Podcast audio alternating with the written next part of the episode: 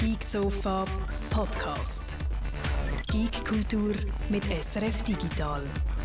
Herzlich willkommen auf dem Geeksofa 242. Heute mit dem Guido und mit mir, der Martina Gassner. Und ich glaube, Guido, wir haben heute einiges zu besprechen. Zum Beispiel haben wir eine riesige Schwette von Schlagzeilen, wo ähm, sagen wir es mal so, wir so ein bisschen von unseriös zu seriös sortiert haben.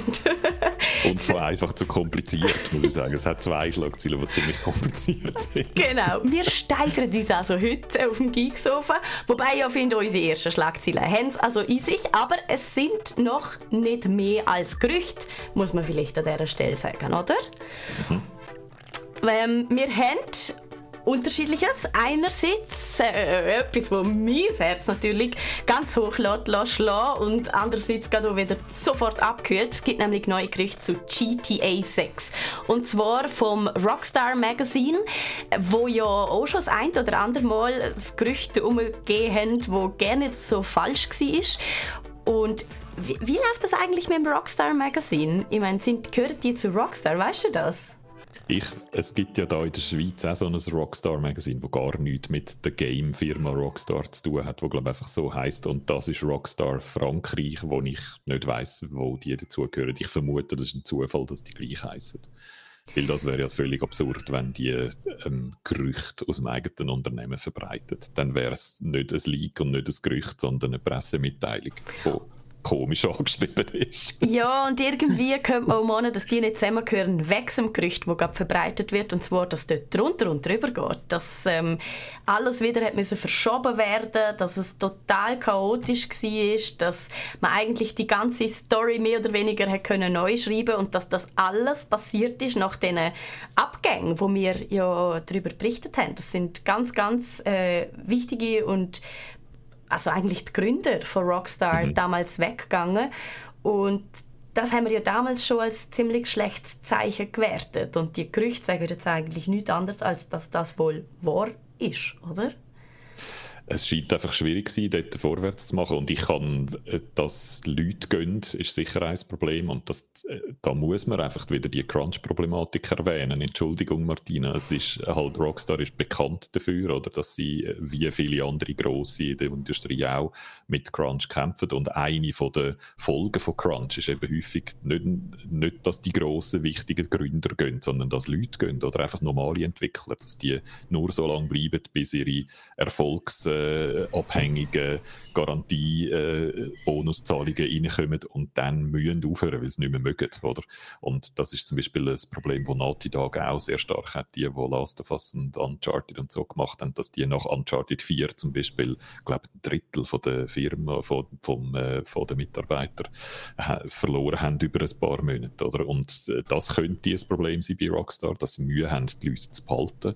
Ähm, und wenn natürlich Gründer gehen, dann wird es innerhalb von der Bude so neue Ausrichtungsdiskussionen geben, oder was mhm. machen wir überhaupt noch? Und dann auf der anderen Seite muss man auch sagen, GTA 5 und vor allem GTA Online ist so damit erfolgreich, dass es wie auch wenig Druck gibt, schnell rauszukommen jetzt mit einem GTA 6. So. Natürlich Fans wie du freuen sich, oder? aber wenn die auf ihre, auf ihre, auf ihre Zahlen Ende Monat schauen, dann gibt es wahrscheinlich eben immer noch wenig Grund, schnell zu machen und vorwärts zu machen. Mhm. Das heißt, es könnte auch nicht nur ein negatives Zeichen sein, sondern auch ein positives Zeichen, um da mal ein bisschen Optimismus zu verbreiten, dass sie sich halt die Zeit nehmen, auch intern sich neu aufzustellen und sich zum Beispiel vielleicht auch so ein bisschen nachhaltiger zu organisieren, dass man, wenn dann GTA 6 kommt, irgendwann das vielleicht auch mit ein bisschen weniger Crunch und mit weniger Mitarbeiterverlust über die Bühne bringt.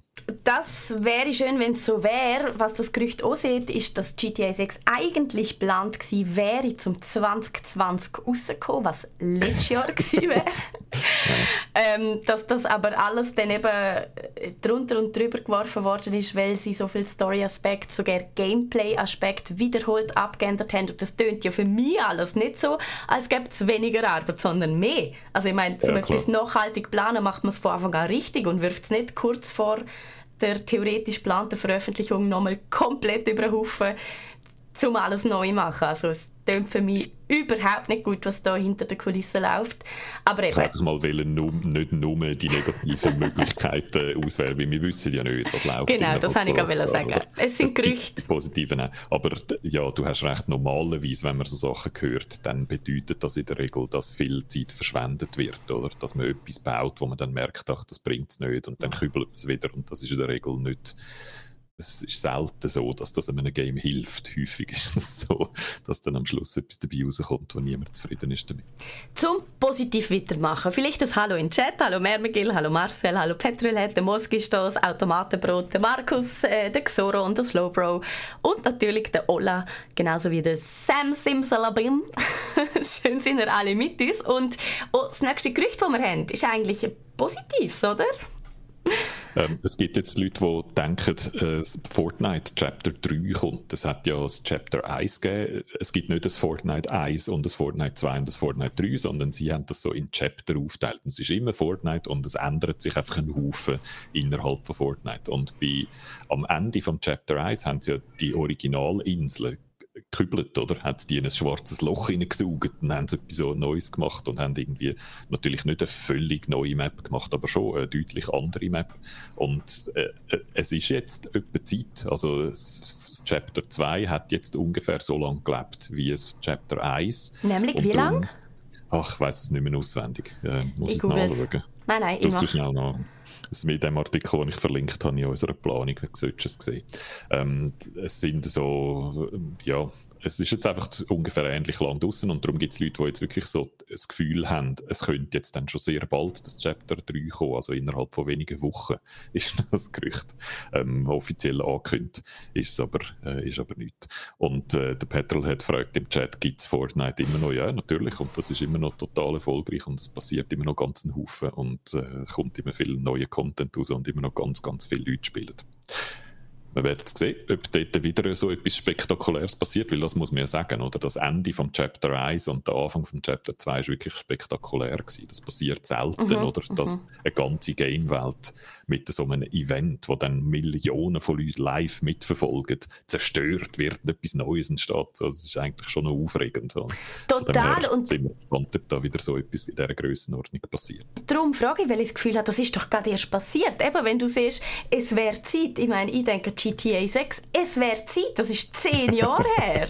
zehn Jahre ist jetzt dann bald GTA 5 alt und, und ich meine, Fortnite, ich habe das Gefühl, es war gerade gestern, gewesen, wo sie die hure Insel in das Loch gesogen haben. Ähm, an Halloween hat jemand tweetet, Chapter 2 is now the exact same length as Chapter 1, nämlich 747 Tage. Mhm, mh. Also zwei Jahre ungerade. So. Mhm, mhm. Voilà, es geht schnell, es geht schnell um die Zeit. Ja. Und wenn wir schon gerade dabei sind bei Fortnite, dort gibt es, ähm, das ist, äh, so wie ich es verstanden habe, nicht das Gerücht, sondern das ist bestätigt, Fortnite China macht zu. Da denkt man jetzt erst, what? Ist ja noch ein harter Schlag für Fortnite, weil China ist ja noch ein grosser Markt. Und dann muss man aber sofort einschränken, Fortnite ist in China nie richtig Fortnite gewesen. Zum Beispiel haben sämtliche Monetarisierungsmethoden gefehlt. Also all das Battle Pass Zeug und Hütli und all die Kostümli posten und Tänzli posten und all das Zeug ist in China gar nie aktiv gewesen. Äh, und dann haben sie noch so verschiedene Zensurmaßnahmen müssen machen, noch weniger Blut, als es sowieso schon hat in Fortnite etc. etc. ja, äh, sie haben, aber es ist nochmal in einer abgeschwächten Version nur okay. auf dem chinesischen Markt verfügbar gewesen. Und jetzt, das haben wir ja schon ein paar Mal gesagt, hat China, die Regierung von China beschlossen, dass Game ein Opium für die Jugend ist ist und unter all diesen Gesichtspunkten, wir verdienen nichts, wir sind unter Druck wegen der Regierung, haben sie einfach den Stecker gezogen und gefunden, das bringt es nicht. Mhm. Und jetzt ist, kann man nicht mehr Fortnite spielen in, in China. Mhm. Im Chat äh, melden sich immer mehr Mutige zu Wort, die sagen, sie haben noch nie Fortnite gespielt und den Hype nie verstanden. Ich muss sagen, ich verstand es eben schon recht gut, weil gerade gestern wieder ein Kollege da war, der gesagt hat, oh, was könnte man zusammen spielen mal, komm, Warframe ist doch gratis, dies und das. Dann muss ich schon sagen, ich meine, von all diesen gratis Games, die es gibt und wo man kann zusammen spielen ist Fortnite eben schon mit Abstand das Beste. Also, Es passiert immer wieder etwas, es läuft immer schön. Es ist äh, einerseits bekannt im Sinne von, man kommt, wenn man das schon eine Weile lang spielt, dann kennt man die Mechanik. Alle kommen da schnell draus bei der Mechanik. Es ist aufregend, weil es halt so ein Battle Royale ist. Mhm. Aber der Einstieg ist viel leichter als in anderen Battle Royale Games. Es ist kinderfreundlich von der Optik und, also Kind, Jugendliche freundlich, sagen wir es mal so. Ab 12 offiziell, aber also ich glaube auch viele 10- und 11-Jährige spielen schon locker Fortnite.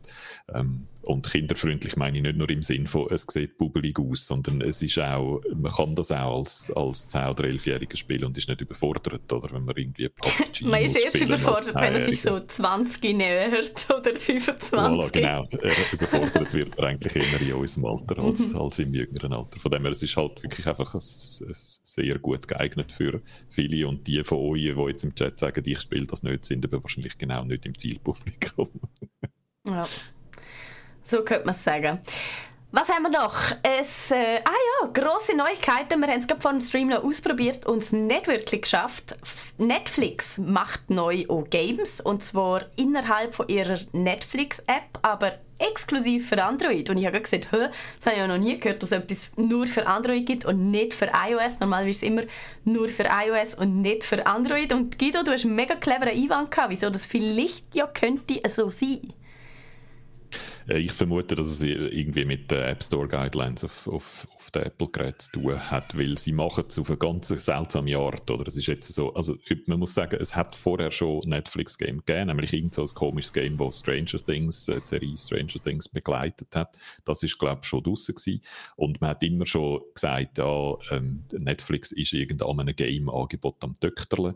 Und man hat dann auch gedacht, oh, ist es dann vielleicht so etwas Streaming-mäßiges oder so wie die verschiedenen ähm, Game-Streaming-Dienste, die bei den Konsolen und bei Google Stadia und so am Laufen sind. Weil einfach Netflix ja eine Streaming-Company ist, hat man irgendwie gedacht, ah, vielleicht ist das noch, äh, versuchen die auch so etwas zu machen. Und das ist jetzt alles nicht, sondern und es ist einfach, sind einfach so ein paar Casual-Games, so wie es aussieht. Und die Art und Weise, wie man zu diesen Games kommt, ist, man hat dann in der, in der Netflix-App auf Android hat man dann einen Unterreiter, der mit Games angeschrieben ist. Und dann kommt man so ein paar Vorschläge über von Games, wo Netflix vertreibt sozusagen. Und wenn man dann draufdrückt, spielt man es dann aber nicht innerhalb von der Netflix-App, sondern man wird dann einfach auf den Play Store geshootet und kann dort das Game abladen, wo Netflix halt der Publisher ist. Also es ist eigentlich ein reiner Publishing-Deal für so Casual Games.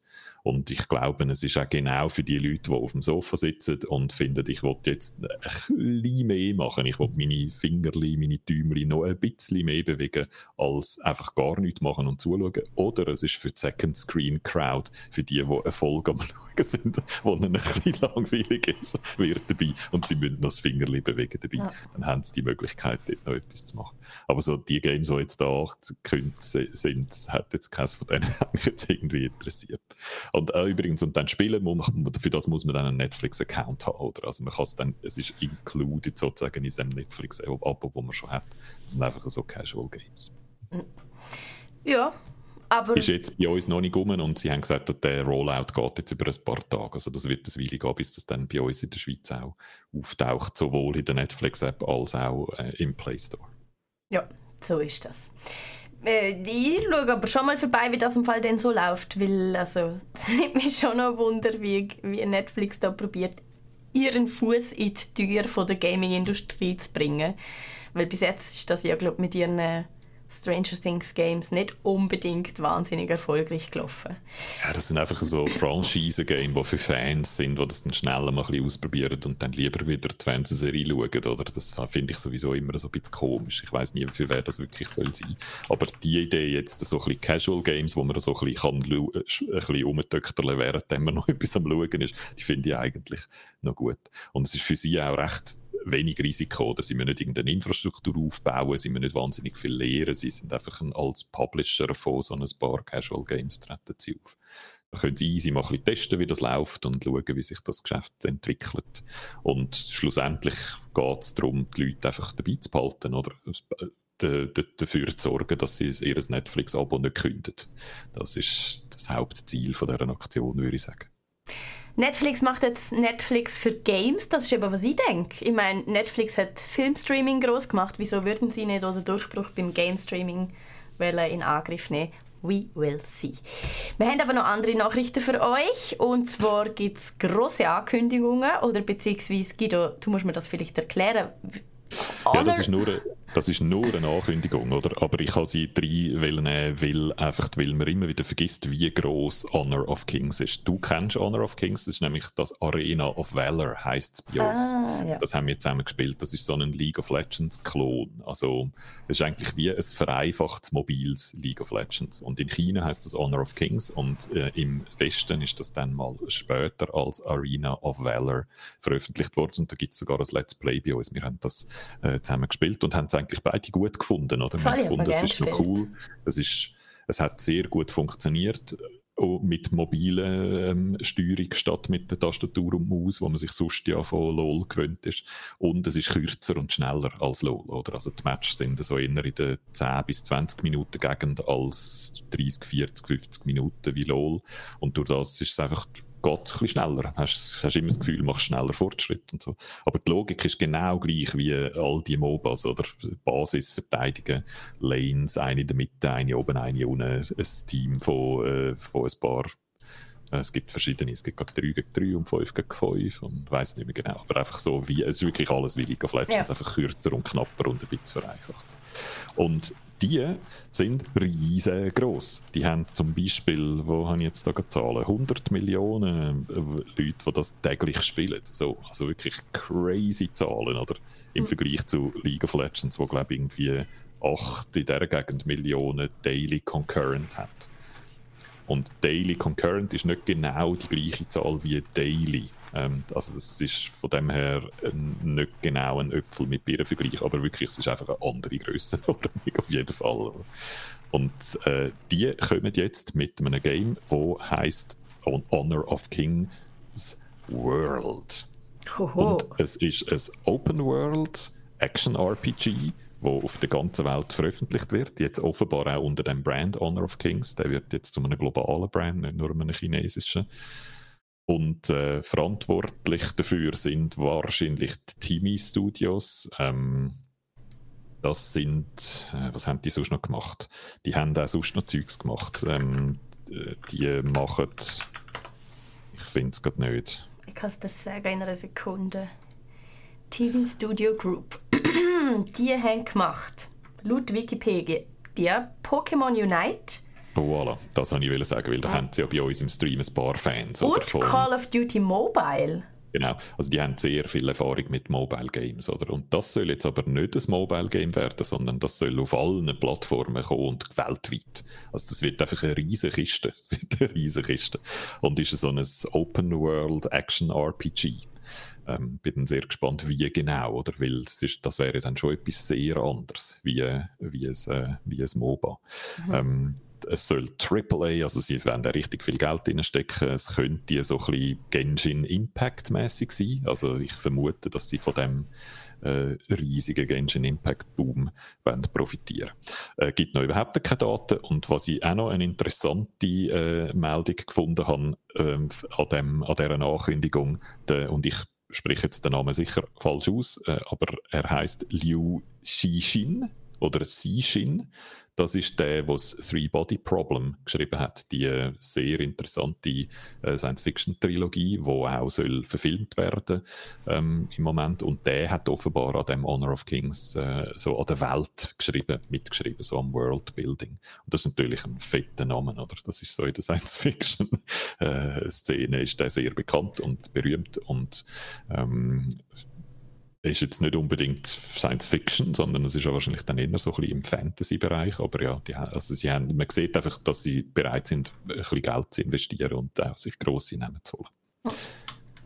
Wird noch ein Weile gehen, muss man noch Geduld haben. Kann man jetzt abhaken auf der Bingo-Karte. Aber wird wahrscheinlich ein grosser Release, wenn das dann irgendwann mal rauskommt.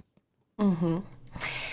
Gut, was hingegen schon passiert ist und ich weiß gerne, was ich davon halten soll, Guido, erzähl uns doch die ganze Geschichte von vorne. Weil, kennen wir ihn alle, der Drachenlord? Ich meine, er ist, wird seit Jahren durch sogar die Mainstream-Presse geschleppt. Ein äh, YouTuber aus Deutschland, der sich gern provozieren lässt und seine Fans gern provoziert. Das ist so ein bisschen Hin und Her, gewesen, was sich jetzt ich hätte gesehen, gefühlt fast schon seit etwa einem Jahrzehnt hochschaukelt.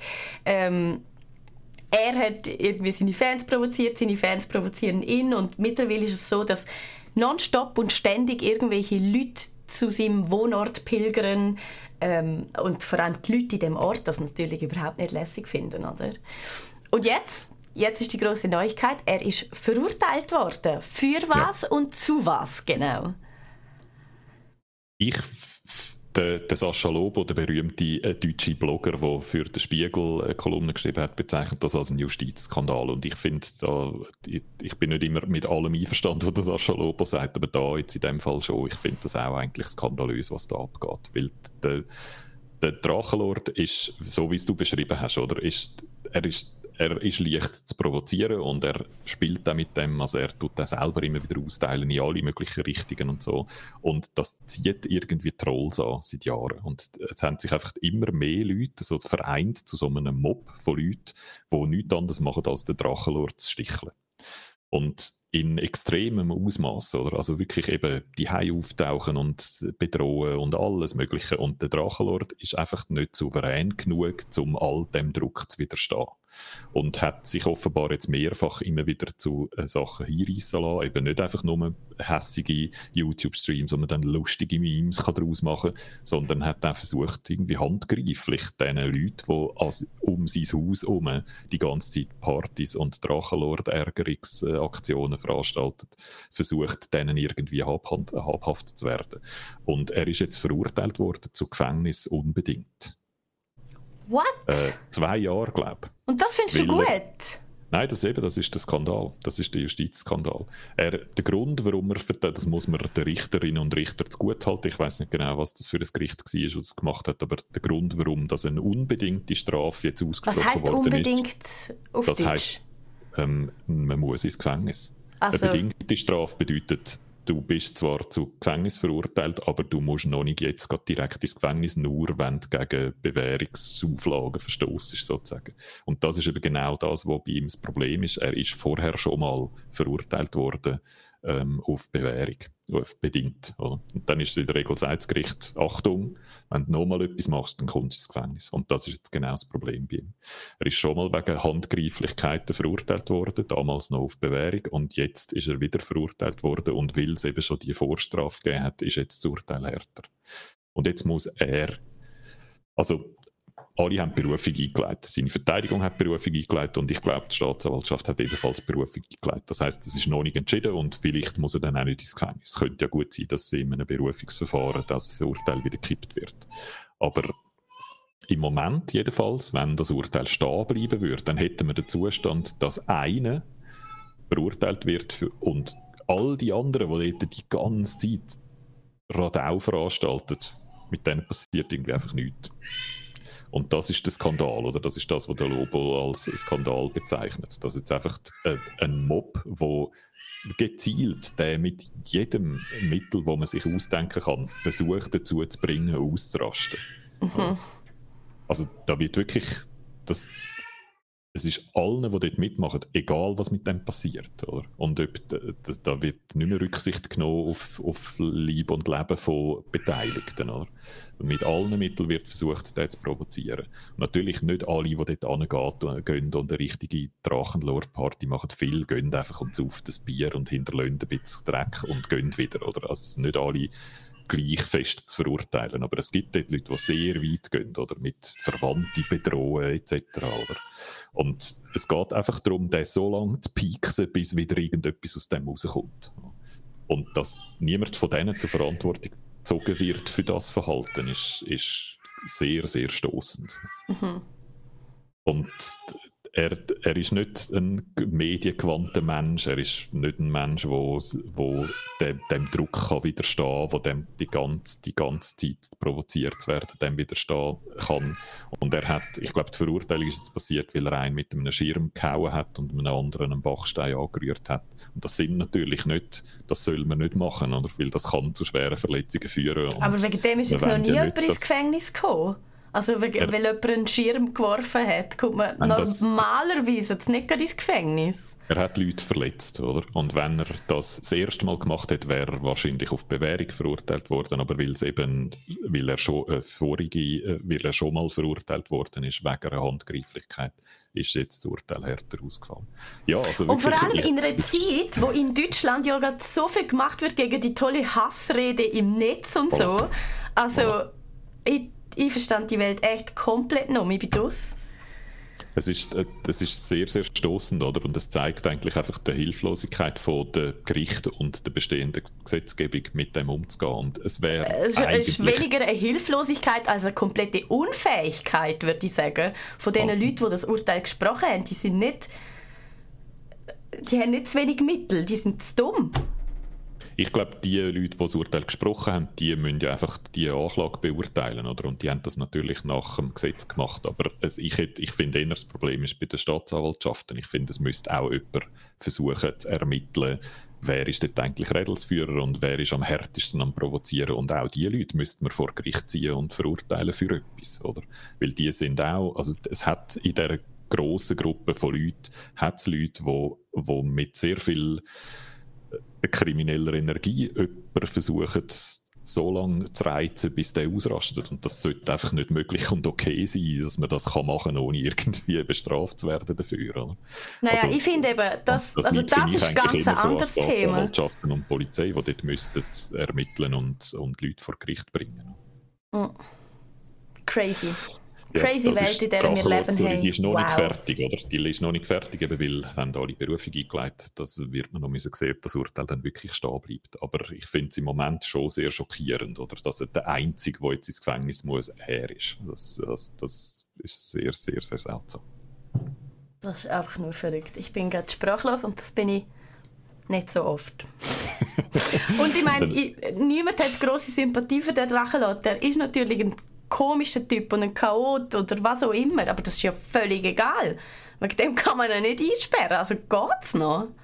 Also die Art und Weise, wie der provoziert wird, über wie eine lange Zeit und mit was für einer Intensität, das wünsche ich also niemandem, oder? Ich weiß nicht, weißt, äh, ich weiß nicht, wer sonst auch noch würde, wie damit umgehen, oder? Also da bräuchte es eine enorme Souveränität, um mit dieser Menge von Druck und, und der, dieser Aufmerksamkeit umzugehen. Ja. Und er macht es nicht gut, das ist unbestritten. Oder er macht viele Fehler, er macht tonnenweise Fehler, aber das ist genau das, was die einfach, wo der Mob um ihn herum nur noch mehr anstachelt oder? und was immer noch mehr dazu reizt, ihn noch mehr zu zeugeln. Ja, er ist ein gutes Opfer, stören, ja. das ist er natürlich, aber jetzt ist er ja gerade also wirklich zum Opfer von der Nation heraufstilisiert worden, wenn die Staatsanwaltschaft auch noch draufhält, das ist ja wunderbar. Ja. Hey.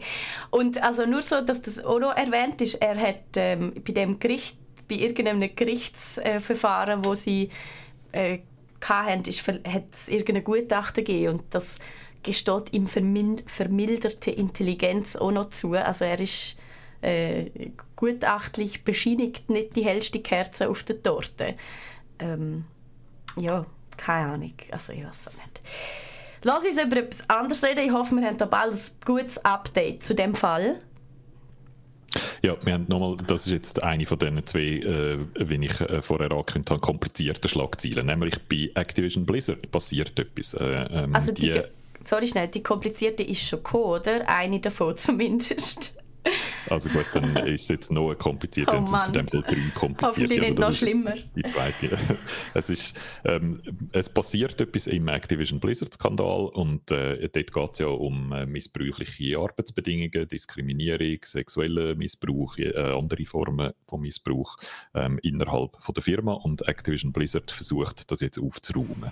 Und ähm, ich habe gedacht, ich fange das mal an mit, du, du sagst ja immer, ich, mir sagst nie genug. Ich, immer, ich fände immer, dass jemand sich entschuldigt und sagt mir die Entschuldigung nicht genug. Das ähm, ist aber noch jedes Mal so gewesen. Da kann ich nicht ja. dafür, das fasse ich nur zusammen. Darum habe ich jetzt mal gedacht, ich, ich, ich habe es auf einem, in einem Webcomic, bei Dinosaur äh, Comics, haben sie eine recht coole Definition gehabt, was eine gute Entschuldigung ist. Das kann man eigentlich auch so anwenden auf zum Beispiel, man hat Puff in einer Beziehung und dann muss man sich entschuldigen. Darf ich bevor da ein grosser Denker sich wochenlang Gedanken gemacht hat, was eine gute Entschuldigung wäre, ich kann dir ganz einfach sagen, was eine gute Entschuldigung ist. Das lernt man von seinen Eltern mit etwa drei.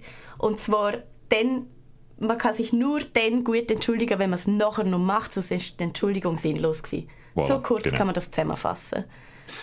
Das ist das ist der schwierige Teil, oder? Was passiert nach der Entschuldigung? Und äh, die Definition, die bei dem Comic war, ist, ist, wie ist die Entschuldigung selber, wie muss die sein? Und er hat gefunden, äh, drei Punkte. Das erste, du musst sagen, was du falsch gemacht hast. Oh Gott. Wenn, wenn du mit dem nicht anfängst, dann, hast du wie, dann ist es schon komisch, weil dann ist gar nicht klar, für was die eigentlich entschuldigst, oder? Also das ist das Erste. Du musst mal verstanden haben, was ist eigentlich das Problem. Das ist wie Und, ein Meme gibt, oder? Das sind die Frauen, die sagen, wenn der Mann sagt, das tut mir leid, dann sagen die Frauen, für was genau? Nein, sorry, ich bin ja, schon wieder durch. Das ist der erste Punkt. Der zweite Punkt ist, du musst Bedauern ausdrücken und das muss irgendwie glaubhaft sein. Also, Nein, du musst, du musst einfach nachher noch machen. Es ist völlig egal, was du siehst und wie du siehst. Es ist völlig egal. Völlig egal.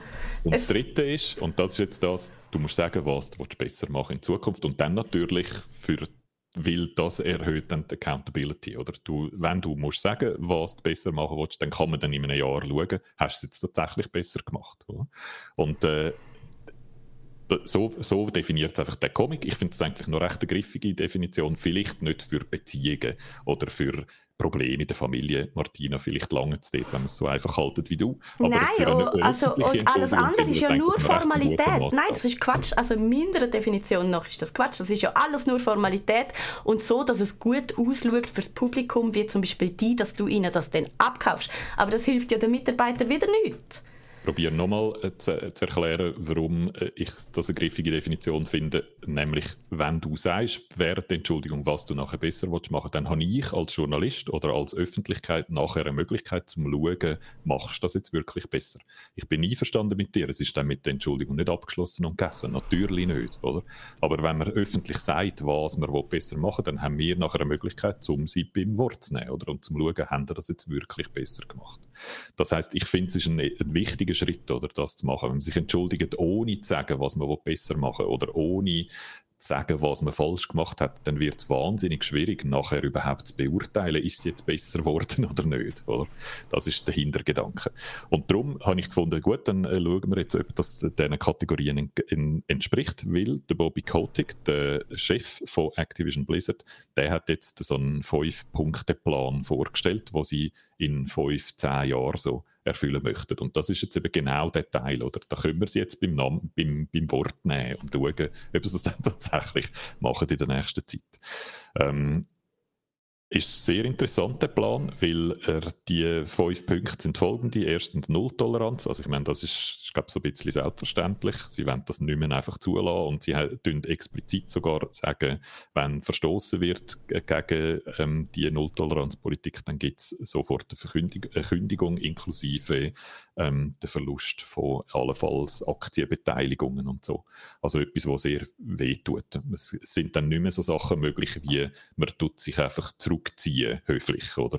Und ausscheiden aus dem Unternehmen auf eigenen Wunsch, weil man hat neue Opportunities wollen ausprobieren und gleichzeitig noch eine Abgangsentschädigung kassieren, sondern man wird entlassen und verliert Stutz. Ja. Also das ist ein erster Punkt. Der zweite Punkt ist, sie tun ganzen Haufen Geld, nämlich 250 Millionen investieren in Diverse Talent Förderung und so die Art von Partnerships. Haben konkret gesagt, sie wollen selber eine Academy machen und wollen aber auch mit Colleges und so ähm, Partnerschaften eingehen. Der dritte, und das ist ganz ein wichtiger Punkt, weil der von den Mitarbeitervertretungen immer gefordert worden ist, kein Forced Arbitration mehr.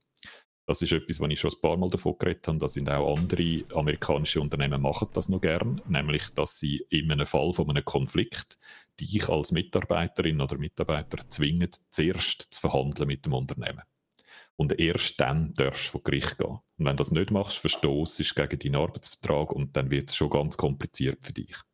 Und das ist sehr blöd für Mitarbeiter, weil in der Regel dein Anwalt, wo du dir kannst leisten sicher nicht so gut ist wie das Anwaltteam, das sich Activision Blizzard kann leisten kann.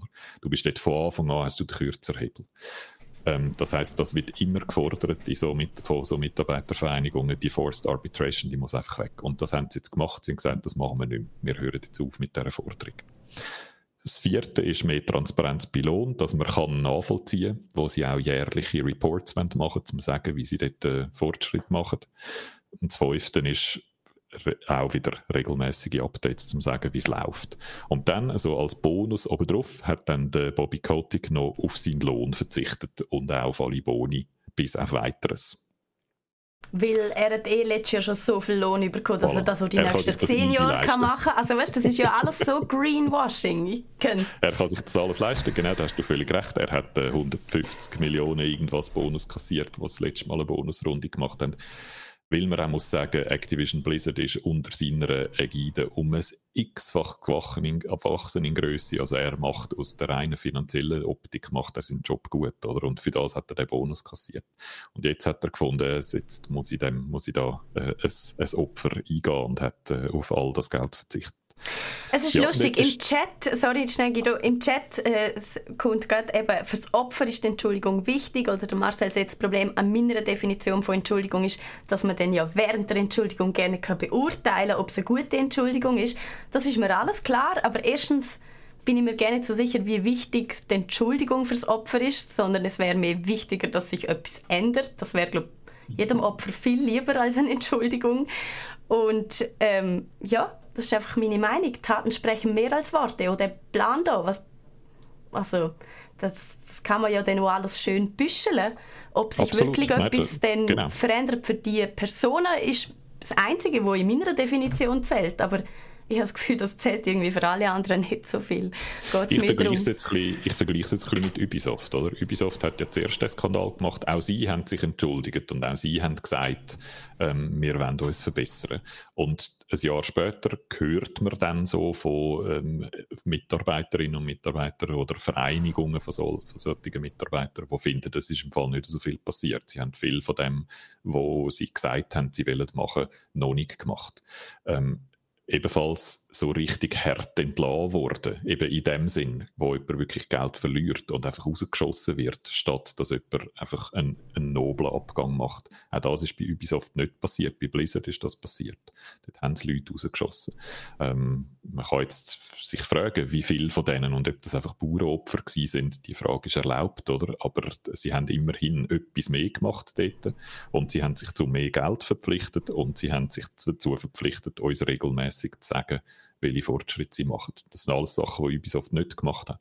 Also im Vergleich, finde ich, steht da jetzt in der Qualität von, vom Plan mindestens, steht Blizzard ein bisschen besser da. Aber ja, natürlich, du hast völlig recht, in einem Jahr müssen wir dann wieder schauen, oder? Sind sie dann wirklich besser unterwegs? Haben sie angefangen mit dem oder nicht? Äh, wie der Olla sagt, Torten sprechen mehr als Worten. Es geht rein, geht nicht ganz auf, aber ja, genau, wir müssen dann schauen, ob die Torte kommt äh, oder nicht.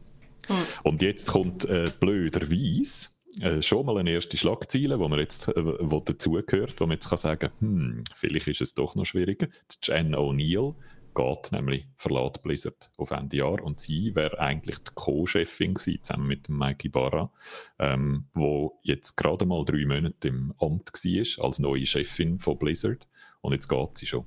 Scheint super zu laufen. Scheint super zu laufen, genau.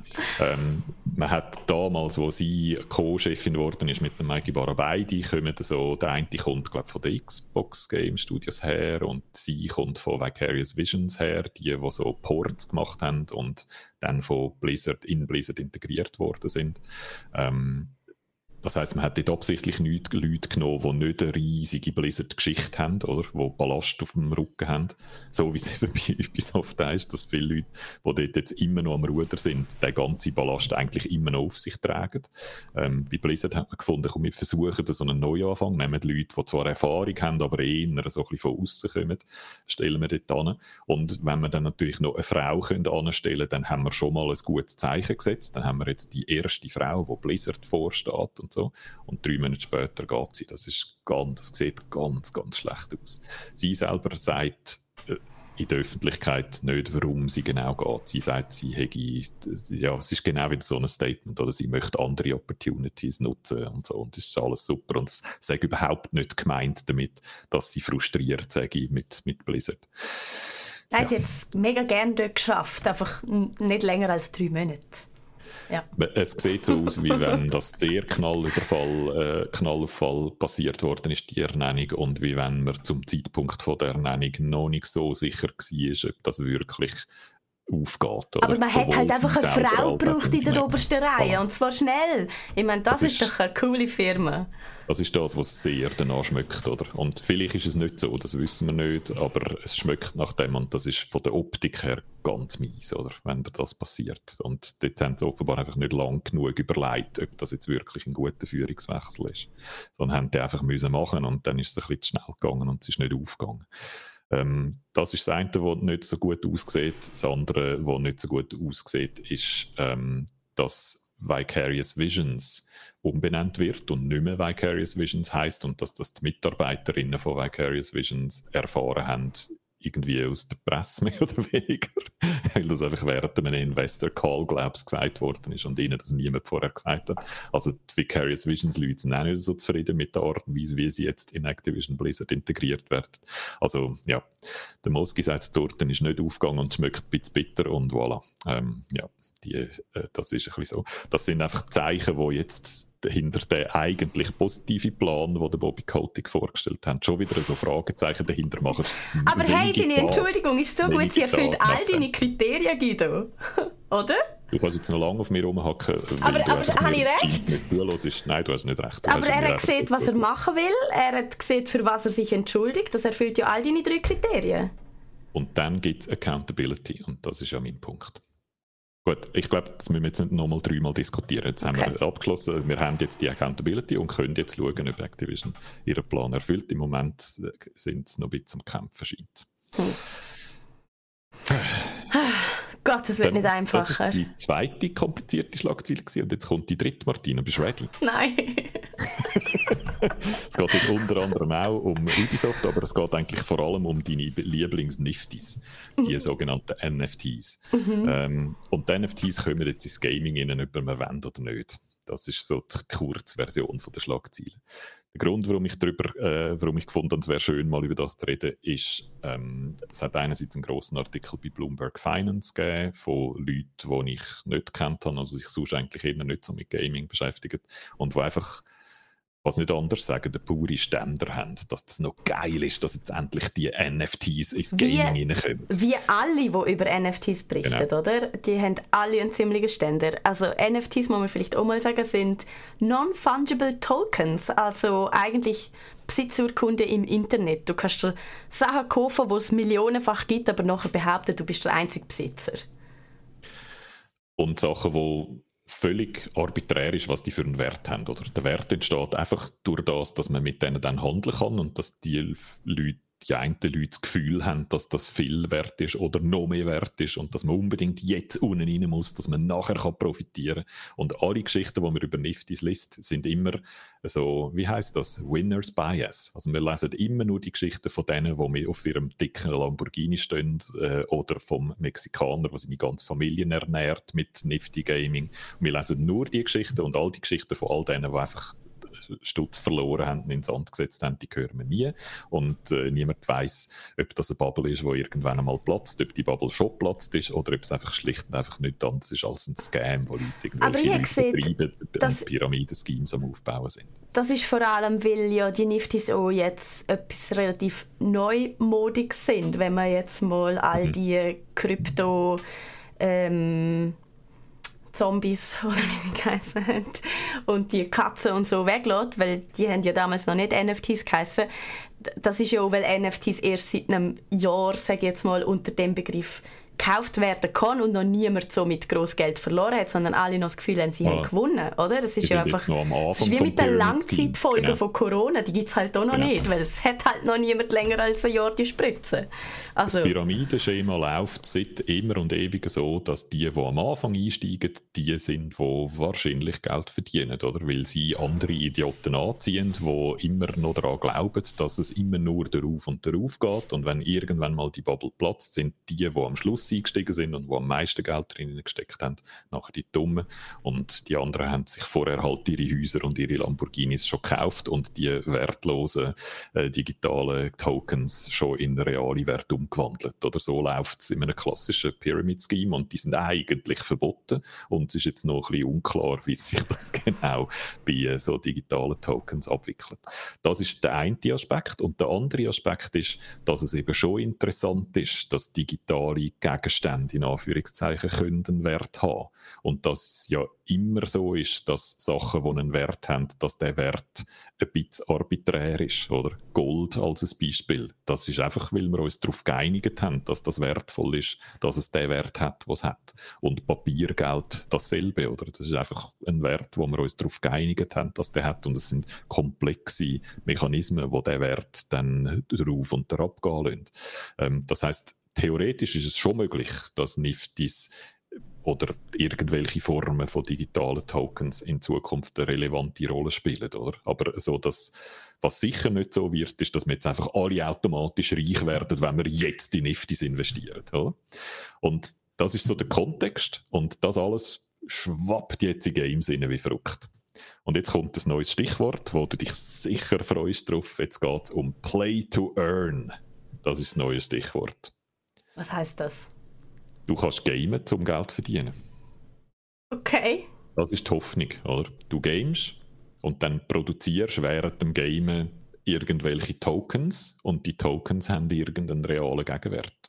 Und dann tust du den ganzen Tag gamen und das ist dann wie Schaffen. Du tust nämlich den ganzen Tag gamen, um digitale Tokens zu bekommen, die dann vielleicht etwas wert sind. Also im Prinzip nichts Neues. Du gamest, kommst Skins über und mitunter kannst du sie wertvoll handeln. Genau. Oder Beispiel wie das Beispiel, das im Bloomberg-Artikel drin ist, lässt allen von euch und dir, Martina und mir die Nackenhaare aufstehen. Hey, wie wär's doch, wie wär's, wenn Mario Karts handelbar wären? Und der Wert von Mario Kart ist direkt von den Fähigkeiten von dem Kart abhängig. Also dein Kart ist dann ein bisschen schneller als meine und darum auch wertvoller. Und du gönnst dann mehr Rennen und kommst dann mehr irgendwelche Tokens über und durch das steigt der Wert von deinem Kart und dann kannst du deinen Kart mit Gewinn verkaufen an mich, der einmal möchte Rennen gönnen und am Schluss geht es nur noch um Geld. Cool. Das wird, wird geil, gell? Wird genau das, was man möchte, die Games. und das kommt und da investieren jetzt ein Haufen Leute drin. Zum Beispiel auch Ubisoft. Ubisoft hat in ihrem neuesten Investor Call äh, gesagt, dass sie stark in das reingehen und dass sie jetzt wollen, verschiedene äh, von ihren Studios, von ihren 700 Millionen Studios, die sie haben, darauf ansetzen, da zu investieren und zu forschen und auszuprobieren, was alles möglich ist, weil sie das Gefühl haben, dass so, eine, so Play-to-Earn-Schemes noch könnten interessant sein. Und das kann man jetzt verknüpfen mit dem Metaverse, wo wir ja jetzt gerade am diskutieren sind, wegen Facebook respektive Meta und anderen, die das Metaverse bauen und mit Roblox, wo wir das letzte Mal davon geredet haben. Und die Zukunft, die jetzt so gezeichnet wird, ist eine wahnsinnig dystopische, nämlich, dass du in Games reingehst, um dort Geld zu verdienen. Und dass das eigentlich deine Hauptmotivation ist. Und dass du dann die ganze Zeit musst gamen, um Geld zu verdienen. Und das möglichst geschickt musst machen, um möglichst viel Geld zu verdienen und dass das immer mit irgendwelchen Niftis machst, wo du nie so genau weißt, wie viel die jetzt wirklich wert sind. Und dass immer die Hoffnung hast, reich zu werden mit dem, wenn du nur genug Games und nur clever genug investierst und dass irgendwann die Blase platzt und ganz viele Leute dastehen ohne, ohne Geld. Aber äh, man muss ja nicht investieren zum Gamen, oder? Doch, muss man eben blöderweise, weil das ist schon differenzierte Welt. Der Artikel beschreibt das Game, das Axie heisst, wo man sich einkaufen muss in das Game. Man muss das erste wow. Mal Geld ausgeben, dass man etwas darf anfangen benutzen, wo im Game drin ist. Und es ist viel, 1000 Stutz oder so, um überhaupt zu spielen. What? Ja, also wirklich, es ist im Fall, es ist total crazy und widerlich, was dort abgeht. Also es schmeckt so dermaßen nach Betrug, dass ich nicht verstehe, wie das Leute machen, aber weil eben, weil wir noch am Anfang sind, wie du beschrieben hast von dieser Blase, ist es jetzt eben noch so, dass die Werte auf und auf gehen und dass darum Leute schon können, das wieder verkaufen und dann äh, in reales Geld umwandeln. Und weil das so teuer ist, der Einstieg, gibt es jetzt so etwas, so eine Organisation wie Scholarships, ähm, dass jemand die 1000 Stutz aufwerft und dir dann sagt, du darfst jetzt ein Teilhaberin sein von diesen 1000 Stutz, die ich aufgeworfen habe.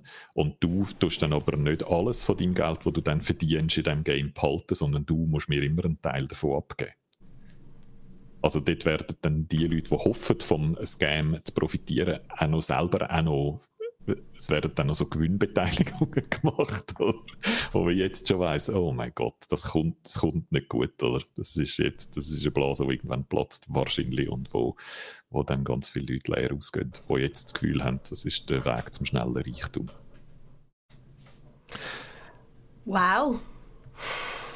Wow. Ich kann nur sagen, macht nicht mit. Oder? Genau. Wir, wie immer, wir geben keinen Investitionshinweis und wenn ihr ein bisschen Spielgeld rumliegen habt und mal ausprobieren wollt, was dem Nifty-Scheiß läuft, dann macht was ihr wollt, aber geht einfach, macht das nicht mit Geld, das ihr braucht. Nein, macht das nicht. Das macht ja unsere Industrie kaputt, sofern es nicht schon ist. Und also nein. So wie kann man auch gehen, genau. So wie kann man auch gehen. Die, all die, die jetzt investieren in das, das sind im Moment noch sehr viele so Startups, oder? Und Leute, die das auch so am Rand machen und viele Leute, die auch so aus der Kryptoszene kommen und einfach, es ist das 700. Initial Token Offering und das 700. Äh, Ding, man, man kommt gar nicht mehr raus, was alles glaubwürdig ist und was nicht. Ähm, es kommt viel aus dem Bereich, aber jetzt finden wir die Grossen einsteigen. Oder Ubisoft steigt ein und ich bin sicher, Electronic Arts überlegt sich auch schon, wie es können, Foot und Nifty kombinieren. Oder? Also von mhm. dem her, die, äh, die Grossen steigen jetzt ein und das heißt, das wird etwas Reales. Soll ich zum Abschluss noch etwas zu Vertrauen sagen? Das finde ich noch wichtig, weil das ist etwas, was die Crypto-Dudes immer, immer wieder sagen. Mhm. Unserem Ding kann man eben vertrauen, weil es gibt eben keine Institution, die dann einfach kann machen was sie will, sondern bei uns ist es die Technologie, der Code, wo das Vertrauen einfach generiert, die Mathe. Oder? Und da möchte ich einfach daran erinnern, dass das theoretisch schon gilt, wenn die Person, die vertraut, selber in der Lage ist, den Code und die Mathe anzuschauen und zu verstehen. Und ich würde bezweifeln, dass das bei den all denen, die jetzt in Nifty und Krypto investieren, dass das der Fall ist. Sondern die allermeisten glauben genauso blind, wie sie einer Bank vertrauen, dass die Bank hoffentlich nichts Schlimmes macht mit meinem Geld. Oder? Und ähm, nicht nur das, also ähm, investieren sollte man immer nur in Sachen, wo man gut rauskommt. Also egal ob Kunst voilà. oder Autos oder voilà. Exakt. Oder was auch immer investieren. Äh, du hast völlig recht. Und darum ist die Aussage, hey, bei uns hat man, kann man dem im Fall mehr vertrauen, weil es ist, das Vertrauen wird hergestellt durch den Code, ist eine ganz relevante Aussage, weil sie das eigentlich ein bisschen wie vorspiegelt, dass du da draus kommst. Weil du kannst ja selber in den Code schauen und selber die Mathe anschauen. Ich habe nicht mal das, das gemeint, sondern das, das was du kaufst, das, wo du, also nicht mal die Architektur dahinter, haben die meisten Leute keine Ahnung, sondern von der Investition, die sie ja. tätigen. Also was sind Niftis, die in ein paar Jahren noch etwas wert haben? Das kann dir heutzutage einfach niemand genau. sagen. Insofern gibt es keine Kenner auf dem Markt und niemand, der daraus kommt. Und somit sollte meiner Definition noch, oder besser gesagt, ist das eigentlich die Definition von Bertolt Müller, vom Chef von Christie's, der gesagt hat, egal was für Investitionstipps sie geben, ob Kunst oder sonst irgendetwas, man sollte immer, man sollte nicht einfach unwissend in irgendetwas investieren. Und darum sind so Mechanismen wie das, was ich vorher beschrieben habe, mit diesen Scholarships total relevant, weil das verschleiert immer Besitzverhältnisse, oder? Das macht das Produkt komplexer. Das kennen wir eigentlich aus der Finanzkrise. Je komplexer Finanzprodukte sind, desto größer ist die Chance, dass das, was du sagst, eben nicht mehr zutrifft oder dass man nicht mehr schnallt beim Kauf von einem Investitionsgut, was man eigentlich wirklich genau kauft und wie das genau zusammenhängt mit anderen Mechanismen. Und so Entwicklungen wie eben äh, dass das Zeug gebündelt wird und dass man sich dann kann einkaufen in etwas, das ist genau so ein Vorgang, oder? Wo so eine Verschleierung passiert, wo dann vielleicht Einzelne schon noch schnallen, wie das genau funktioniert, aber viele, die sich dann anfangen einkaufen, vielleicht eben nicht mehr genau schnallen, was sie posten und dann auch nicht mehr genau können beurteilen ob das eine schlaue Investition ist. Also es sind ganz unangenehme Entwicklungen, die da im Moment laufen. Und wenn das gross, eine grosse Menge bekommt, wird das, wie du sagst, wird das Games beeinflussen im Sinne von, dass die dann plötzlich einfach so zu unangenehmen Welten werden, wo ganz viele Leute dort sind, nicht weil sie wollen, äh, sich mit interessanten Games beschäftigen oder sich unterhalten lassen, sondern sie sind dort, weil sie arbeiten müssen. Und das finde ich eine ganz gefürchtige äh, Zukunftsvision, weil das haben wir eigentlich, ich habe das Gefühl gehabt, das haben wir damals in World of Warcraft, wo wir, wo wir mit den chinesischen Goldfarmer gekämpft haben, haben wir das schon mal erlebt, wie scheiße das ist, wenn irgendwie ein grosser Teil der Nutzer äh, von so einem Game nur dort ist, weil sie mühen und weil sie etwas Bestimmtes müssen besorgen um das dann abzubauen. Das gibt keine lässigen Games. Ja. Darum hoffen wir, dass das ein Hype ist und vielleicht wieder vorbeigeht, aber ich befürchte es nicht. Oh Mann. Guido. Jetzt haben wir die Stimmung aber wirklich so richtig in den Keller getrieben. Ja. mit all diesen Hol sie du wieder raus, Martina. Du musst sie jetzt rausreißen okay, mit Age of Empires 4. Ich kann es vielleicht, aber auch nicht so ganz. Weil ich denke, Age of Empires 4 ist ein richtig gutes Spiel. Und zwar weil es genau gleich ist wie Age of Empires 2, wo 15 Jahre alt ist und seitdem hat sich eigentlich genau gar nichts geändert. Und das kann man jetzt auslegen, wie man will. Und ich würde würd dafür plädieren, dass wir das jetzt einfach so positiv drehen wie nur möglich. Nicht nur, weil der Rest vom Geeksofa schon so unglaublich deprimierend war, sondern auch, weil es wirklich ein bisschen so ist. Also ich meine, das ist ja genau, was wir wollen haben, oder? Wir sehen immer wieder davon, von dem More of the Same und was die Fans eigentlich wollen, ist eben genau keine Veränderung. Ich glaube, das gilt für kein Game so fest wie für Age of Empires. Ich meine, es hat immer noch irgendwie verschiedene Völker. Im Neuen sind es einfach acht, im Alten sind es glaube ich irgendwie 13 gewesen, aber ich bin ziemlich zuversichtlich, dass dann das ein oder andere Update und DLC dazu kommt, dass es am Schluss dann noch wieder etwa 13 sind.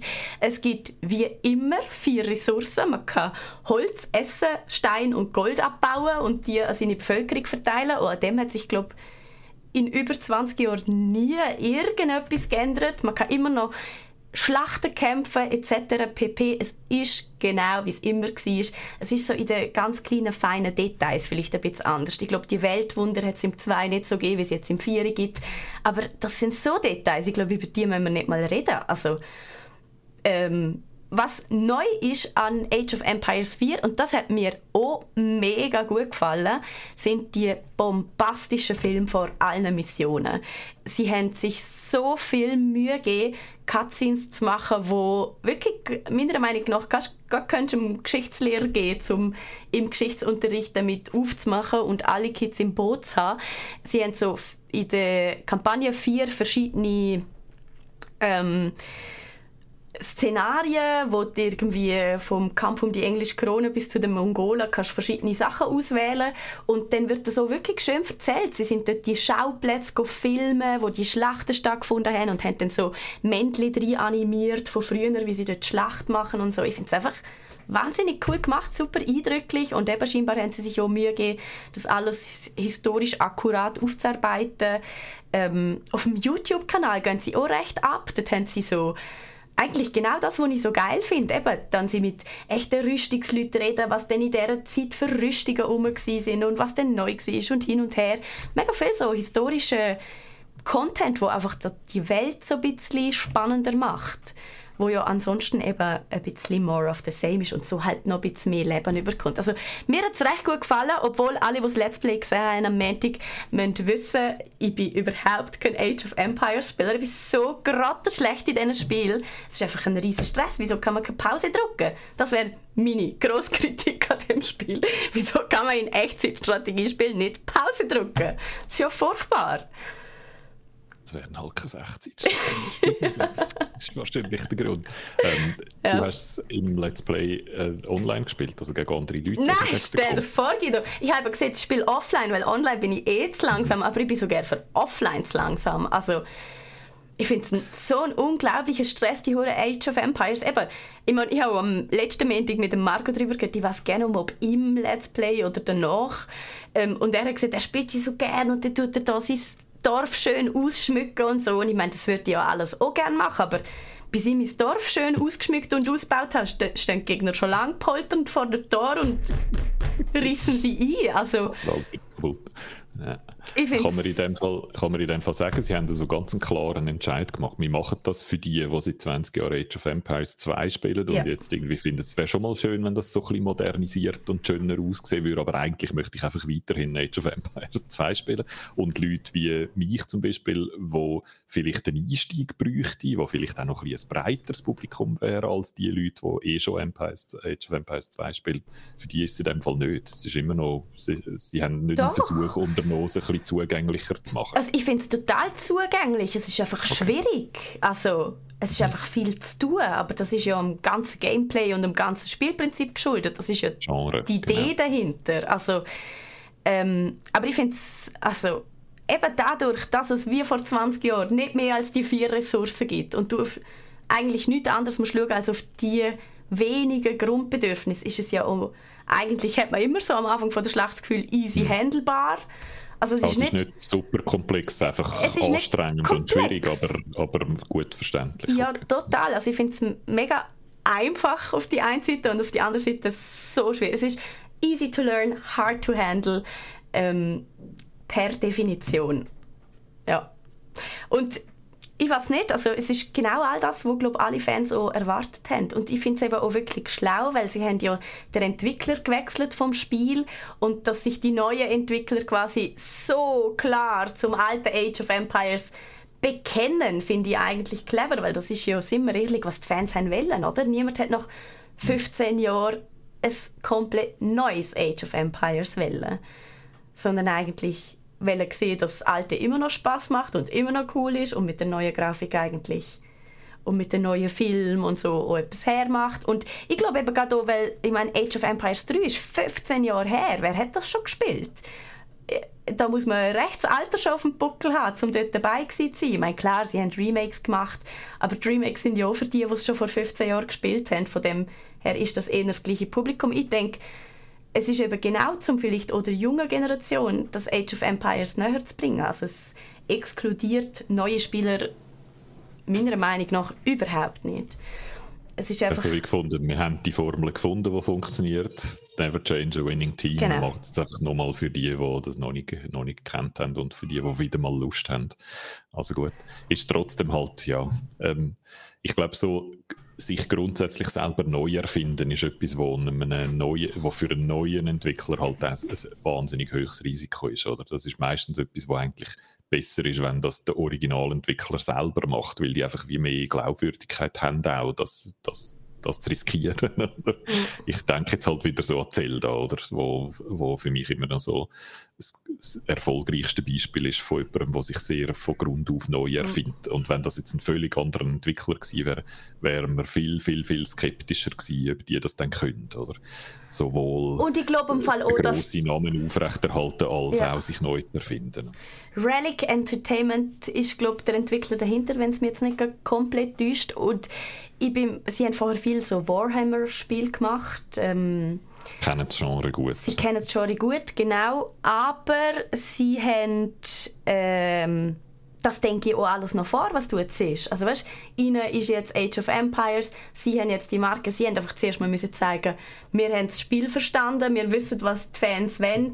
Aber das heißt ja nicht, dass es Age of Empires 5, 6 und 7 dann nicht doch den Schritt könnte machen, den es Zelda mit Breath of the Wild zum Beispiel eben schon lange gemacht hat. Aber ich glaube, das ist jetzt einfach auch wichtig und für alle mhm. fühlt es sich gut an und somit why not? Das ist gut.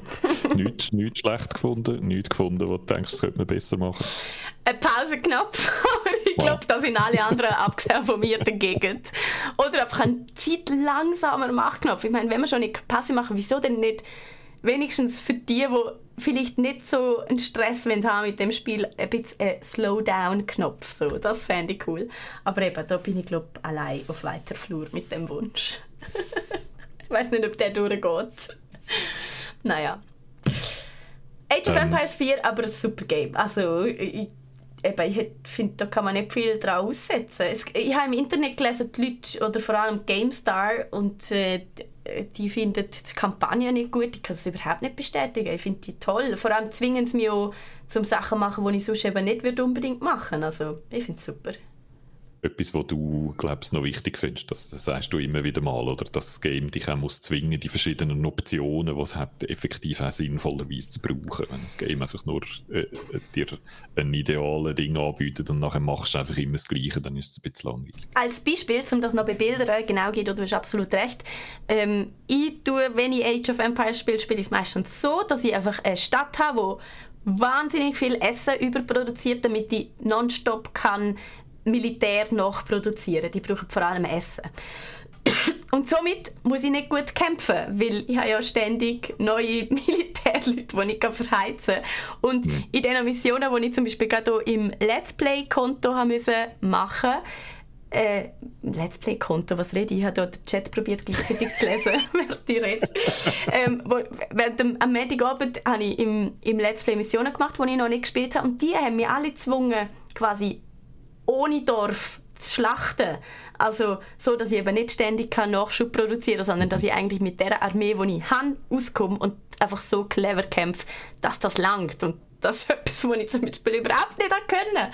Ähm, ja, weil, weil mein Stilstil eigentlich ein bisschen ein anderer ist. ich gehe da gerne auf Nummer sicher und einfach überproduzieren. Aber ja, so ist es. Ich, äh, als Historiker kann ich bestätigen, dass das Ernähren von der Armee ganz, ganz, ganz, ganz ein zentraler, wichtiger Punkt ist in der Weltgeschichte oder das Römische Reich zum Beispiel. Dort äh, habe ich mich mal in so einem äh, römischen Geschichtsseminar damit beschäftigt. Dort haben so Archäologen versucht, anhand von Kornfund und so nachzuvollziehen, was eigentlich genau die Routen sind, wie Korn verteilt worden ist und wie das in die, in die Legionen rausgegangen ist oder so. Und es gibt sogar Leute, die so Geschichte von Essen, Geschichte von Ernährung äh, dran knüpfen, da wie erfolgreich Eroberungszüge oder mhm. Empires sind, weil die in der Lage sind, zum Beispiel ihre Heere besser zu versorgen als, als andere, die mit dem gekämpft haben. Das ist ein ganz äh, ein interessanter Aspekt von der Geschichtsforschung für sich, wo sehr viele Leute daran arbeiten. Ähm, ja, also das hast du auch im Artikel so ein bisschen geschrieben. Es ist so eine Möglichkeit, so nebenbei easy noch so ein bisschen Geschichte äh, zu, zu, verstehen und zu lernen, während man, während man spielt. Und das ist eigentlich immer so ein Idealfall. Voll. Und ich glaube eben schon auch, dass die, ähm, die Leute und die Macher von Age of Empires oder die, die den Entscheid getroffen haben, von eben dem, dem Doku-artigen Erzählstil fast schon von diesen Schlachten, eben sich durchaus erhoffen, dass ein cooler Geschichtslehrer das mal könnte gerade seinen 24 Schülern gleichzeitig zeigen und die das dann gerade wieder mit ihrer Familie nennt und sagen, Papi, kauf mir Age of Empires. Wir haben ja ein paar Lehrerinnen und Lehrer in unserem Publikum. Ähm, wenn ihr das mal macht, dann sagt es uns unbedingt. Wir wären dann interessiert, wie das gelaufen ist bei euch in der Klasse. Das wäre ja. ein, schöner, ein schöner Nachzug, wo wir dann gerne vorbeikämen, um zu schwätzen mit euch und euren Schülerinnen und Schülern. Vielleicht. Wenn wir zum Abschluss, Martina, wenn wir doch noch schnell ein bisschen ins Jahr hinterher schauen, weil ich mhm. habe ja mhm. immer noch die Hoffnung, dass ich dich davon überzeugen kann, dass es nicht ganz alles so schlimm ist und dass noch ein paar Sachen kommen, wo man sich darauf freuen kann. Also meine Kündigung so, nehme ich um zurück, Guido. Nein.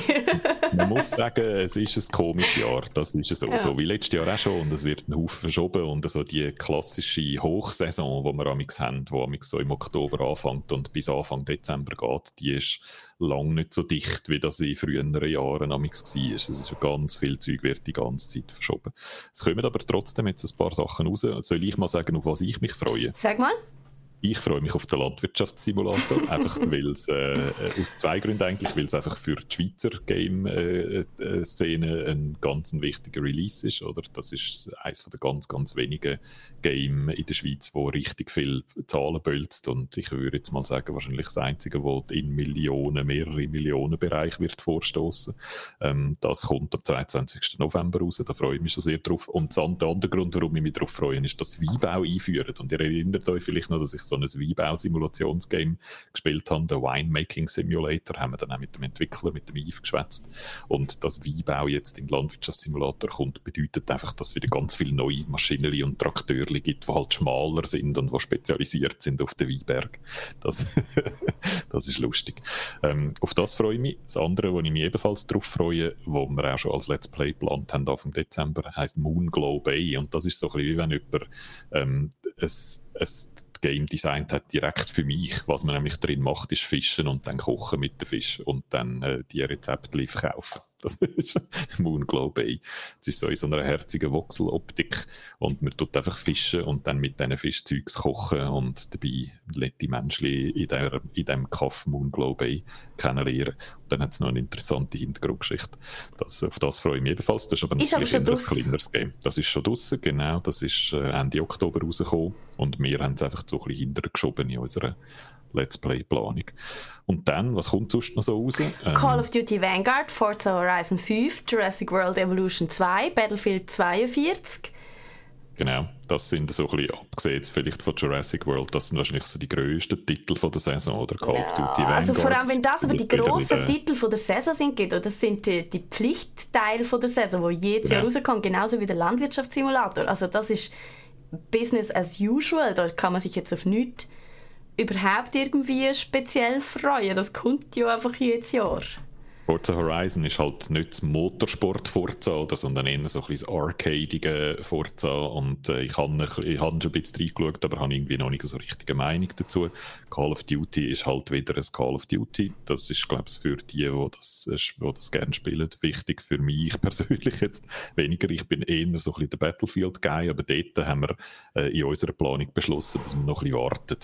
Dass äh, traditionell Battlefield am Anfang immer ein bisschen Probleme hat, dass es eigentlich meistens mit der Zeit dann besser wird und dass wir darum vielleicht unser Let's Play von Battlefield eher dann im Januar machen, als, als jetzt schon Mitte November, wenn es rauskommt. Und mit, mein, mit einem von meinen Freunden, der ein intensivster Battlefield-Spieler ist, der jetzt auch in der Beta war, der ist ziemlich hässig. Ich habe auch generell in der Szene das Gefühl bekommen, dass es ein paar Leute gibt, die so ein bisschen nicht so sicher sind, ob es gut kommt.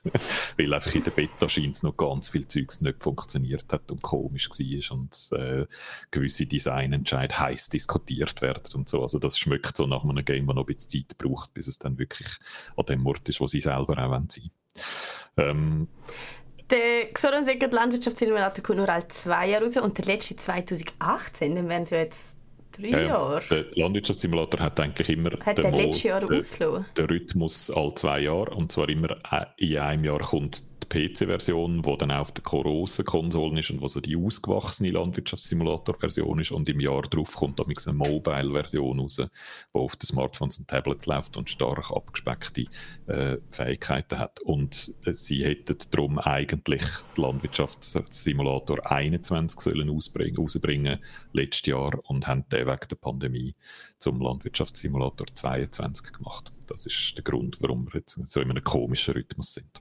Okay. Ähm, ich mache die Liste noch schnell komplett. Es gibt noch ein neues Pokémon-Game Mitte November. Ähm, auf das freut sich sicher unsere Community immerhin, auch wenn es Genau, nicht für mich das ist einfach ein Remake. Das ist einfach ein Remake Ah. von Diamond and Pearl und heißt jetzt Brilliant Diamond and Sh- Shining Pearl, aber ist einfach ein Remake von einem früheren Pokémon. Okay, dann zählt es nicht ich- wirklich als neues Finde ich Game. völlig ha? uninteressant, aber ja, du hast recht, Pokémon-Fans werden das trotzdem posten und spielen. Asterix Ähm. und Obelix, Slap Them All, ein, ein Fighting-Game von Asterix und Obelix, was ich total absurd irgendwie Ja. noch witzig finde, aber jetzt auch nicht ein Game, auf das, für das ich die Luft anhalte. Nein, ähm, haltest du die Luft an für Halo Infinite? Denke nein. ja. Ich Nein. eigentlich schon, weil ich bin traditionell ein Halo-Fan. Ich habe Halo eigentlich immer bewundert für die Reinheit vom Schiessspiel, wo Halo früher war. Hm. Dass es einfach nur skill-based war. Alle haben die gleichen Waffen gehabt, alle haben die gleichen Voraussetzungen gehabt. Und dann hat irgendwann die Call of Duty-Walzen alles überrollt und seither sind wir am Leveln und am Upgraden nonstop in jedem von diesen blöden Schiessspielen. Und Halo hat es dann irgendwann auch angefangen zu machen.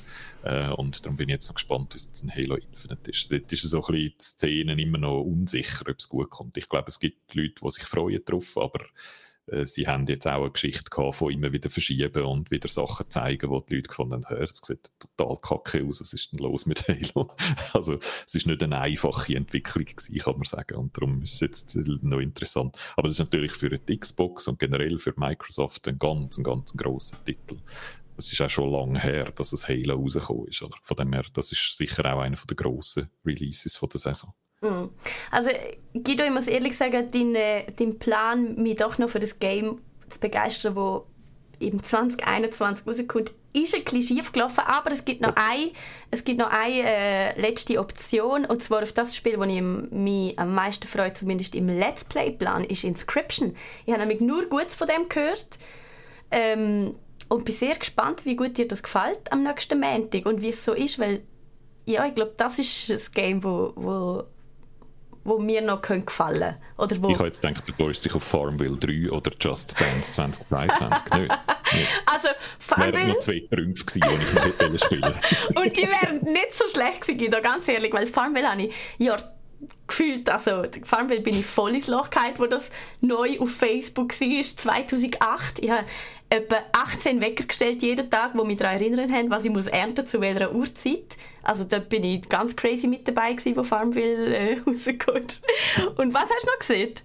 Just Dance 2022. Oh, Just Dance. Just Dance habe ich auch eine ganz spezielle ähm, Beziehung dazu, weil das erste Game, das ich als Gaming-Journalistin testen musste, war Just Dance. Gewesen. Und nachher habe ich gesagt, fertig. Ich bin da nicht die Frau, die rumhüpft. Ich lasse mich da nicht missbrauchen für so Scheiß. Geben wir gescheite Games, das mache ich noch mit.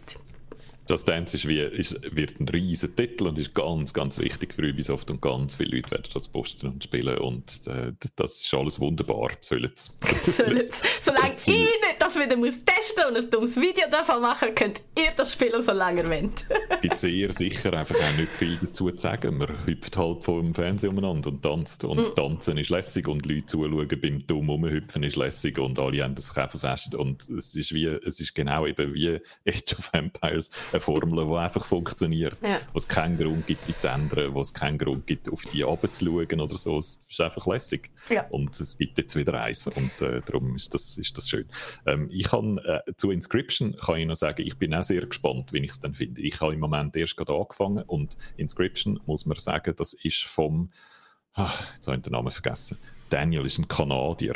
Ähm, der hat Pony Island gemacht. Das ist auch so ein komisches äh, Indie-Game, wo, äh, wo, ja, wo Leute sehr cool finden. Und was, was das Pony Island und der ähm, Daniel Mullins, jetzt habe ich den Namen gefunden, auszeichnet, ist, dass er so Metagames macht. Games, die so dünn, wie wenn sie ein bestimmtes Game sind und nachher wird er so der Boden unter den Füßen weggezogen und es ist plötzlich ganz ein anderes Game. Und es führt dann so dazu, dass du die ganze Zeit anfängst zu überlegen, sagt mir das Game die Wahrheit oder gelten, gelten eigentlich die Regeln, wo mir das Game sagt, dass sie gelten oder gelten in Wahrheit ganz andere Regeln und es geht eigentlich um etwas ganz anderes und das ist einfach sehr reizvoll. Mhm. Und Inscription kann man, glaube so beschreiben als ein Horrorkartenspiel plus Escape Room. Ich glaube, so irgendwie kann man es, wird zusammengefasst. Ähm, und es ist wahnsinnig gruselig und total schwierig und äh, hat auch vom, aus der Kartenspiellogik äh, eine interessante, ähm, einen interessanten Ansatz. Es geht nämlich darum, Karten zu opfern. Das ist äh, der Ursprung vom Game. Das ist ursprünglich ein Game Jam gewesen, wo das Thema Opfern war, Zeug opfern. Und das ist das, was du beim Spielen die ganze Zeit musst machen musst. Du musst Karten opfern, um andere Karten können spielen Und das fällt mir uh, schwer. Ich merke es, dass ich so gegen, gegen den Mechanismus kämpfe, weil ich immer finde, ich habe doch jetzt gerade tierisch uh, starke Karten ausgespielt und ich will die nicht schon wieder opfern. Mhm. Und ich müsste, glaube ich, noch viel mehr opfern, als ich im Moment noch dazu bereit bin, ja. um Erfolg zu haben. Und das ist total interessant. Also ja, ich finde, ich habe es noch nicht tief gespielt, aber ich finde es sehr ein interessantes Game. Ähm, und das spielen wir am nächsten, am nächsten Montag. Und nachher, und das haben wir noch gar nicht darüber geschwätzt, kommt ein Let's Play, wo ich mich sehr darauf freue. Du spielst nämlich My Friend Peppa Pig. Genau. Ja, das ähm, finde ich einfach interessant, oder? Das ist so, letztes Jahr haben wir ähm, Paw Patrol gespielt, habe ich euch gezeigt, was, was Kids so abfahren. Und das hat es auch schon letztes Jahr gegeben. Peppa Pig war ja dann schon gross. Gewesen. Äh, jetzt haben sie gemerkt, vielleicht brauchen wir auch noch ein Videospiel. Ist vor kurzem rausgekommen. Ähm, jetzt gerade etwa, am 22. Oktober ist es rausgekommen und ich habe es noch nicht gespielt, aber ich schaue mal, ob es etwas wäre für unter Weihnachtsbaum für mich und mein Gotti. Gotti Damit hätten wir dann die zwei grössten Kinderfranchises abdeckt, oder? Paw Patrol, alte grosse Reis, Peppa Pig, auch wahnsinnig erfolgreich. Und ich glaube, im Gegensatz zu Paw Patrol, wo es auch schon andere Games gegeben hat vorher, ist das bei Peppa Pig glaube wirklich das erste Game, was es bei dieser Franchise gibt. Darum bin ich sehr gespannt, ja. wie, das, wie das wird. Ich frage am Wochenende mein Gotti meinte alles über Peppa Pig. Ich verspreche es euch, ich kenne nachher alle Freunde und Bürgermeister und wer so immer gibt. Und kann euch dann alles erzählen, alles, was ich bis jetzt weiß. Peppa ist ein Mädchen und kein Bub. Das habe ich nämlich bis jetzt immer gemeint dass Peppa doch ein Bub ist. Aber haben wir etwas gelernt. Der Chat sagt noch, er freut sich auf Zelda Breath of the Wild 2. Der Peter ist da nicht allein. Ähm, natürlich, wir freuen uns ja, ja, auf das, aber das kommt im Fall nur im nächsten Monat, kann ich euch jetzt gerade versprechen. Von dem her ja. Wir reden jetzt nur über Sachen, die real sind und die, äh, wo offiziell angekündigte Release-Dates haben. Und da muss man immer noch ein Sternchen dahinter machen. Genau. In diesem Jahr sind sehr viele Releases dann noch geschoben worden. Vielleicht passiert das auch noch da bei ein, zwei. Aber äh, die kommen, also die sind mindestens denkt dazu, dass sie rauskommen. Ich habe noch ein Spiel auf der Liste, wo wir noch nicht gesagt haben, wo auch schon draußen ist, Guardians of the Galaxy. Das ist, scheint besser, das finden viele Leute besser, als damit gerechnet haben. Da haben alle zuerst gedacht, oh cool, Guardians of the Galaxy Game. Dann hat man so erste Gameplay-Videos gesehen und gefunden, hm, sieht komisch aus. Und ich glaube, es ist genau das passiert, was bei so einem klassischen 7 bis 8 von 10 Game passieren kann, wenn die Erwartungen nicht allzu hoch sind. Dann wird man so positiv überrascht und findet es eigentlich noch richtig ein cooles Game und alle sind zufrieden. Statt wie wenn man uh, denkt, das kommt der Messias vom Himmel und es wird das geilste Game von allen Zeiten und nachher ist es halt nicht perfekt. Hm. Und dann ist man ein bisschen enttäuscht. Da ist, glaube ich, so das, er das Erwartungsmanagement perfekt gewesen. Sie haben jetzt so ein bisschen die Erwartung übertroffen und alle sind zufrieden. Ja, immerhin. Noch so viele positive äh, Nachrichten zum Schluss von dem Geeksofa hätte ich eigentlich gerne die Erwartung gehabt. Danke für das. Ähm, und eben, auf nächste Woche könnt ihr euch auch freuen. Inscription, vielleicht ja ein heißer Kandidat für unsere Game of the Year Liste, wo man auch wenn es vielleicht ein komisches Jahr war, muss man sagen, nicht komplett leer ausgeht. Es hat viele tolle Indie-Games und sogar das ein oder andere AAA-Titel, wo dort äh, könnte mitmischen. Besprechen wir alles natürlich auf dem Geeksofa und auf unserem Discord-Server noch bis Ende Jahr. Ähm, ja, das ist glaube ich oder? Mehr muss man für, für einen Moment nicht wissen. Guido gibt den Daumen nach oben und das heißt, jetzt äh, ist es Zeit, die Pfoten zu heben und einmal laut Adieu zu rufen. Bis am nächsten Mal.